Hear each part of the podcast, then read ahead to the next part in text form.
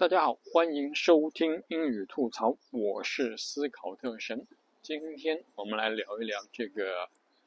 专业术语。为什么英语难学？因为就是因为它有很多很多的专业术语啊。那些专业的术语呢，有各种各样的呃由来。有些是那个拉丁语过来的，有些是希腊语过来的，有些是法语过来的，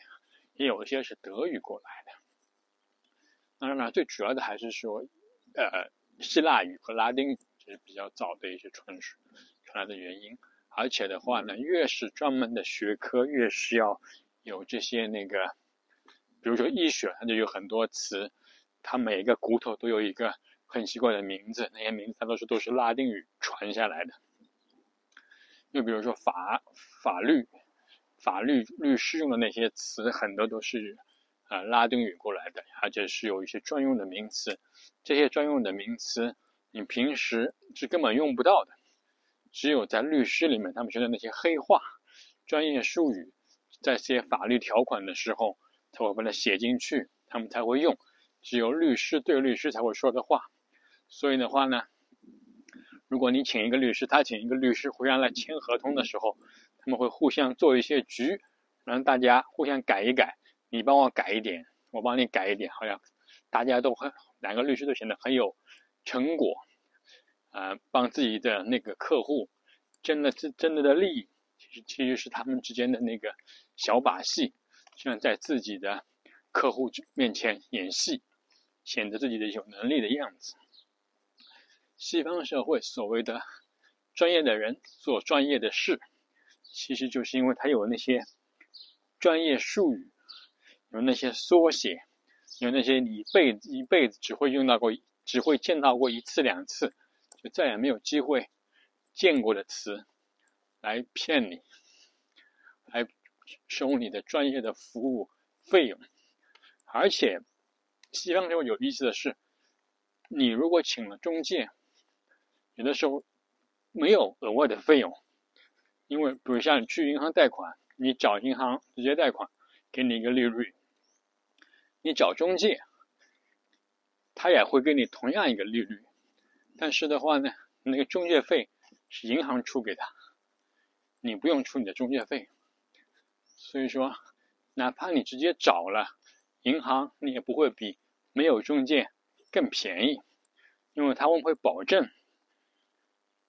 这个以后这个中介还会带客户来，所以银行情愿把这部分费用。给中介，也不愿意让利给你，这就是他们中介的生存之道。再加上中介有一些这个专业的词汇，我们作为这种啊把英语当做第二语言的人比较难懂。哪怕是他们些 native speaker，英语是他们的第一语言，他们只会说英语，不会讲别的话。那些法律法律的术语。那些保险的术语，那些银行的术语，其实说到底也就那么一百个单词、两百个单词。所以说，哪怕我们华人也是很多人去做了中介这类的呃工作，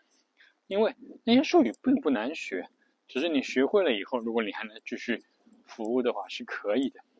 那就就是因为这几几百个单词，就挡住了普通人。的这个门路，再加上这个中介费，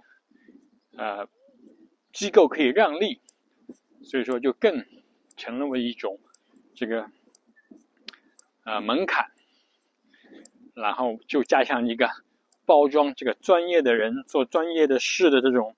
所谓的经验之谈，让这个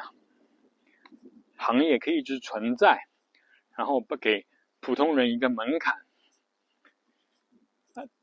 中国中文其实也有这样的问题，但是相对于来说呢，中文没有这么多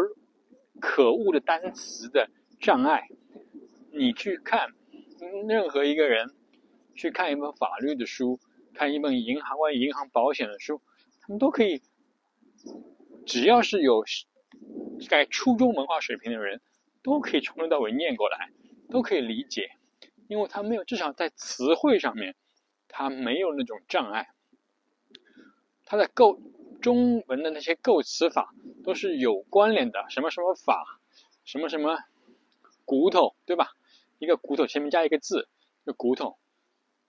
你都知道这是，哪怕你这个字不认识，你知道这这肯定是讲哪里的一块骨头。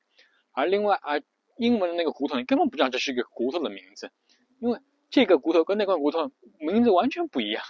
因为它有不同的历史背景。这就是单词造成的障碍。也就是，这就是说，为什么啊，native speaker 可以掌掌握两万个单词到四万个单词，而普通的人，像我们学英语的人，可能只掌握五千个单词，呃，而 native speaker 就因为就是有这些专业的单词在后面垫在后面，把这个门槛抬高。所以的话呢，作为一个学英语的。这个把英语作为第二第第二语言，或者说作为第一门外语，但不是的母语的人来说，怎么样在自己的范围之内学会你必须掌握的那些有用的、你们用得到的这个英语单词，就是我们面面前的一个挑战。但是这个这个门槛不难跨，因为你需要掌握的这些量并不是很多。嗯，不是说让你去学医，对吧？学医呢，可能要学七年这个时间；学法律，你要学四年时间。这样肯定让你让你学四年，你都可以学会，没有问题。那我们需要的只是说，你的专业的、专门需要的一些专业单词你要学会。另外就是说，达到普通人的程度，普通人程度的那些你必须的单词，而不是说。泛泛而谈的所有的单词，你必须要找到哪些是你的必须，把那些必须的单词攻下来，才是你的学习英语的这个首要的任务。识别你的要进攻的范围，然后在这个范围之内各个击破。好，谢谢大家，我是思考特神，这里是英语吐槽。